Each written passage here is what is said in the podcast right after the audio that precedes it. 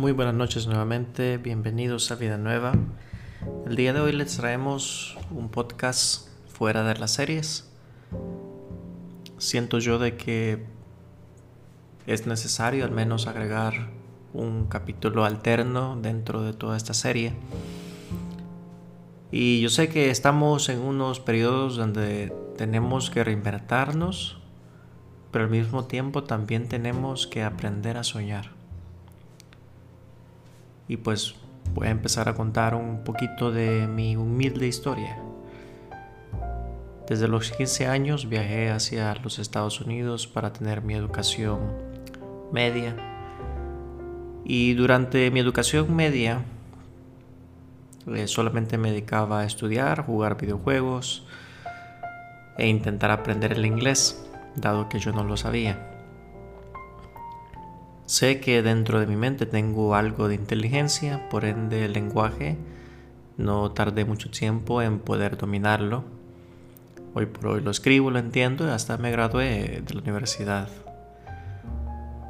Pero entre los 17 y 18 años yo tuve mi primer empleo. Y este es lo que se podría decir el comienzo de un montón de situaciones y donde toda la historia se empieza a desenvolver. Mi primer trabajo casi oficial fue un trabajo en una tienda del dólar. Era una tienda que básicamente estaba a unas cuantas cuadras de donde yo vivía. El dueño creo que era lebanés, de Lébano, o algo así por el estilo. Él hablaba el idioma que habla los del Medio Oriente y fue el que me dio el primer trabajo. Algo que yo pude decir del, del trabajo que yo tuve es que yo era muy malo en el trabajo. Lamento decirlo. Sucede que yo en ese tiempo yo no tenía las habilidades o básicamente la disciplina de un trabajador y a la verdad de que un joven de 17 años que no necesita trabajar, eh, realmente pues esto se vuelve eh, una cuestión complicada de poder agarrar. Pero cuando empecé a trabajar, ¿verdad? Entonces empecé a trabajar con las mejores ganas del mundo y me di cuenta del montón de deficiencias que yo tenía. Y cuando tú te das cuenta de la cantidad de eficiencia que tú tienes, también te das cuenta de aquellas cosas que tú no quieres hacer. Y yo realmente yo tuve mi lección y aprendí ese montón de cuestiones de las cuales yo no, yo no quería hacer. Una de las cosas que yo no quería hacer era ganar menos del mínimo. También algo que no quería hacer era ordenar cosas, las mismas cosas, haciendo las mismas tareas, todos los mismos días. No hay cosa en este mundo que me mate más que una rutina repetitiva, constante y sin ningún tipo de sabor. Entonces no duré ni un año en el trabajo, continué con mi vida y antes de cerrar el capítulo 17 pues yo estoy altamente agradecido al Señor que me dio mi primer trabajo. Lamentablemente pues ya fue demasiados años atrás y ya, yo ya no recuerdo el nombre de él. Pero gracias a él yo tuve muchas habilidades que fue el comienzo de una vida altamente productiva. Ya mi siguiente trabajo, pues creo que fue a los 23 o 22, ya fue en una tienda de ropa. Eh, de ahí salté un par de trabajos más y terminé en una oficina de un call center. Creo que ese fue mi último trabajo en Estados Unidos. Y básicamente esa ya fue en el último año de universidad. Me recuerdo de que yo estaba ahí y básicamente era una forma como ganar experiencia al mismo tiempo de mostrar también a mis futuros empleadores de que Fernando Vázquez no pasaba haciendo nada en su vida. Y realmente me sirvió bastante, yo ganaba muy bien, no puedo decir que mal, pero era muy bien, era más que suficiente para alguien como yo y alguien que no tenía demasiados gastos. Pero yo tuve en ese call center una de mis más grandes epifanías de la vida. fue lo que me llenó la vida de coraje y básicamente pude yo aceptar completamente mi futuro y supe realmente lo que yo no quería hacer. Ahí, ahí sí. Y pues mis respetos a todos aquellos que aún trabajan en call center. Que Dios los bendiga. Tienen energías y fuerzas más allá de lo sobrenatural porque recibir quejas de otras personas que uno no conoce y recibir toda la furia y el enojo y muchas cosas de, las cuales tal vez muchas veces ellos mismos pudieron haber arreglado, pero más, sin embargo requirieron a alguien más que se hiciera cargo, pues eso no es de cualquiera. Algo que yo sentía dentro de ese trabajo es que parte de mi vida se iba, o sea, era como yo no yo sentía que los días pasaban de una forma increíble y yo decía, mi vida está estancada en algo así, esto no tiene ningún sentido. Y realmente no lo tenía. Más sin embargo, mientras escuchaba a la gente, mientras escuchaba situaciones, yo me ponía a soñar. Me ponía a soñar en las cosas imposibles. Y a eso es el centro de, de todo este de este conversatorio. Si alguien te pudiera dar una pregunta y te dijera, ¿cuál es tu sueño? Si tú pudieras soñar todo lo que tú pudieras soñar y tuvieras la oportunidad de poder hacerlo de una forma inédita y sin ningún tipo de requisitos o limitancias, ¿cuál es tu sueño? Y si tú puedes soñar, también lo puedes escribir. Que tanto tu sueño puede ser apegado a la realidad. Si tú lo puedes escribir, tú lo puedes alcanzar. Y algo que yo hacía en esa silla, mediante escuchaba llamadas y, y básicamente todo tomaba su tiempo. Yo tomaba mi cuaderno y empezaba a escribir, escribía un montón de, de locuras en su tiempo y empezaba a fabricar modelos de negocio, hacía prueba y error de modelos de negocio y yo sentado ahí empezaba a soñar. Soñaba con mi empresa, soñaba con las cosas que quería lograr hacer y entre todo ese montón de sueños se vino en mi corazón un sentido de tristeza la tristeza que abarca y destruye espíritus. Extrañaba mi tierra y extrañaba mi gente y decía, ¿qué hago yo aquí? Cuando pudiera estar en un lugar donde mi presencia y mi trabajo hacen cosas mejores. Ahí mismo entendí eh, una de las reglas principales de esta vida y es la ley del lugar. En el plano cristiano, la ley del lugar para nosotros significa de que Dios no te bendice en todos los lugares y realmente hay una zona y un sector muy específico donde tú eres bendecido, donde tú puedes ser tú. La regla del lugar es como cuando uno puede agarrar un pescado y lo mete a la tierra y dice, bueno, pescado, haz lo tuyo y, realmente no es su lugar. Pero diferentemente es cuando tú pones ese pescado en el agua y tú le dices, pescado, haz lo tuyo, ya, ya se fue, ya no lo volviste a ver. y es porque la ley del lugar hace de que tu espacio físico y metafísico cumpla su propósito, el cual por aquí vino. Yo sé que en el anterior hablamos un tantito de propósito y propósito está muy apegado a la identidad. Y parte de una identidad de todo ser, ya sea mamífero en esta tierra, pues depende mucho para qué está hecho. Y descubrir para qué tú estás hecho tiene mucho que ver con lo que pasará después. En mi caso, el, entendí completamente de que yo no era para estar allá, en Estados Unidos. Me preparaba para mi siguiente salto de compañía, más sin embargo el dinero y las proposiciones que me hacían eh, se veían muy cortas y sentía de que yo podía hacer algo mejor con mi tiempo. Ahí regresamos nuevamente a El Salvador e intentamos hacer lo que hacemos mejor. Y de aquí para allá pues ha sido una completa historia diferente. Si Dios permite, aquí en algunos 10 años podré hacer un podcast o algún conversatorio hablando de la historia de lo que aquí en esos años sucedió. Pero resumo la historia y en decir de que cada día pues tengo éxito.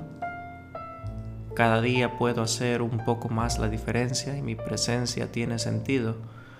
Y he podido ayudar a gente, he podido ayudar a organizaciones. Posiblemente hoy por hoy esté creando nuevas compañías en los corazones de muchas personas de las cuales me rodean. Y realmente el éxito rodea mi vida de, formas incomprendibles. Y siento de que mi presencia pues tiene esa oportunidad de poder generar el cambio. Ahora, yo entiendo lo que muchos de ustedes sienten. Cuando tú trabajas por un salario, tú vives y sueñas el sueño de aquel quien te contrató. Pero antes tú de ser contratado, hubo una previa reunión en la cual se discutió el por qué te están contratando, por cuánto estás siendo contratado y que en todo momento tú dijiste sí. Y hoy estás ahí parte de la responsabilidad de un buen empleado es poder llegar a las expectativas del por qué fue contratado. Y eso, eso va un poco más allá y eso es también parte de tener una gran ética de trabajo. No porque tú odies tu trabajo vas a cometer cosas que no son éticas. El hecho que no te guste lo que tú haces no te da el derecho ni la habilidad de poder hacer cosas en contra de quien te contrató. Por eso hay leyes de trabajo, por eso hay la opción y la decisión de simplemente rendirse ante el trabajo y decir, ya no lo quiero, renuncio. Y estando esa parte clara, luego lo que tú hagas después de tu renuncia, pues tienes un mundo abierto ante un sinfín de posibilidades. Y eso es una conversación muy aparte. Habiendo dicho eso, entonces hablamos de soñar y, esa es la parte que yo te entiendo, de tener un salario fijo y hacer y hacer y hacer y alguien más se ve beneficiado de tu trabajo y pues yo ya he estado ahí. Mi impresión principal de esta dinámica fue de que eh, yo no iba a ser despedido. Yo siempre iba a ser la persona que iba a renunciar. No sin antes yo pude dar lo mejor de mí. Y una vez la compañía no tenga el crecimiento suficiente para mí, pues yo tengo que buscar algo que me siga retando porque yo estaba soñando en grande. Y así fue y así ha sido y así sigue siendo. Por ende, jamás estoy encapsulado en algo porque siempre busco el crecimiento constante. No soy perfecto, pero más sin embargo busco la perfección. Ahora, ¿qué es lo que pasa cuando estás contratado por un salario mínimo? Pues yo sé, es frustrante, es completamente frustrante. Y más frustrante es cuando tú no tienes ninguna otra mejor opción. Y la única opción que tú tienes en tus manos es rendirte ante el trabajo que tú tienes.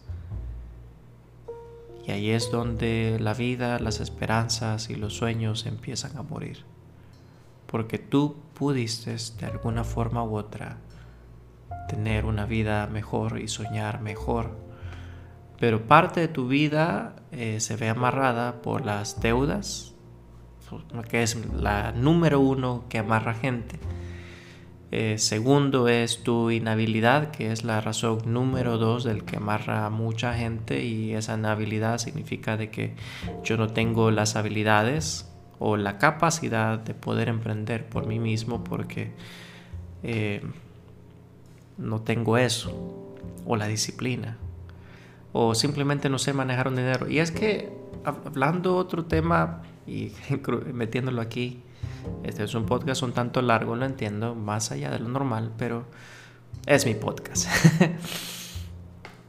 entiendo de que cuando ya nos metemos en este tema, muchas personas se dan cuenta de que emprender, ser un dueño, ser un jefe, no es lo mismo que ser un empleado. Los riesgos que uno conlleva y los posibles fallos que uno pueda tener son increíbles. Cuando invertí mis primeros 60 mil dólares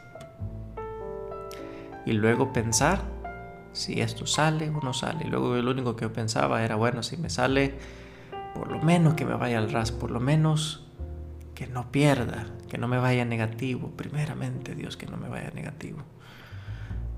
Y agregar dentro de esta historia, eh, yo, he quebrado como unas tres veces en tres negocios diferentes, he perdido alrededor de 20 mil dólares, la pandemia me ha hecho perder más de 8 mil dólares, he quebrado negocios, mis propios negocios, entonces yo sé, yo sé lo que te digo.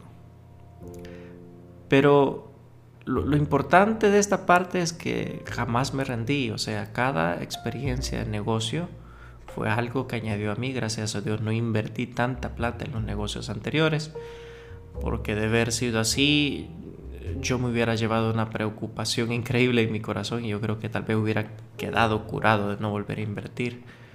Pero lo, tomé de la mejor forma posible y han sido lecciones para mí y supe entender muchas cosas de lo que quiero y lo que no quiero hacer. Y ahí ha sido un descubrimiento. Y luego encontré mi área de expertise y encontrando mi área de expertise es, es, es, es una gran bendición porque eso te lleva a invertir en algo que tú sabes que simplemente va a ser rentable. ¿Y qué es rentable? Aquello que tú sabes hacer muy bien. ¿Y cómo tú llegas a hacer algo muy bien? Pues tienes que experimentar mucho. Tienes que tomar riesgos, tienes que invertir. Si hablamos de educación, yo creo que hasta este momento yo llevo más de 200 mil dólares invertidos. Eh, de mi propia bolsa. Creo que he invertido más de unos 40 mil, 50 mil dólares hasta el momento. En el último año creo que invertí al menos unos 6 mil dólares. En el año, el año pasado, 2019. ¿Cómo es que he invertido tanto? Es, bueno, es que hay un, hay un mix de cosas. Cuando tú eres bueno en algo, tú no eres un perfeccionista, siempre hay mejores formas de hacer las cosas. Y eso yo lo he aprendido. Eh, no me da miedo el aprender. Me da miedo el, que ya no haya algo más que saber. Y eso me, me aterroriza. Gracias a Dios, siempre hay mucho más que aprender. Ahora, volviendo a nuestro tema nuevamente de los sueños. Entonces, yo estaba estancado en un punto de, de mi carrera y realmente yo detesté mi trabajo en el call center. O sea, llegó un momento donde ya, ya sabía todo, llegué a donde lo más alto que la compañía me permitía crecer. Yo sentía de que ya no había nada más para mí y que ya no había ningún tipo de reto. Entonces yo supe en ese momento que era necesario el cambio. en uno de esos momentos, un amigo mío que estaba ahí me decía, Fernando, yo, yo siempre te he notado algo muy diferente en ti. Y sé que vas a llegar muy lejos y donde tú quieras que tú vayas, yo, me gustaría ir contigo, pero yo no le podía decir, varón, yo, siento que iré a otro país y no creo que me paguen lo suficiente como para que yo te lleve a ti, me lleve a ti conmigo. Y yo creo que el salario por lo que voy tampoco no es no es lo suficientemente elegante como para cualquiera cambiar de un trabajo mejor a algo peor. Entonces, más sin embargo, yo tenía algo dentro de mí, yo tenía la confianza y la fe de que yo sabiendo que estaba dentro de mi país, yo no, no había nada imposible.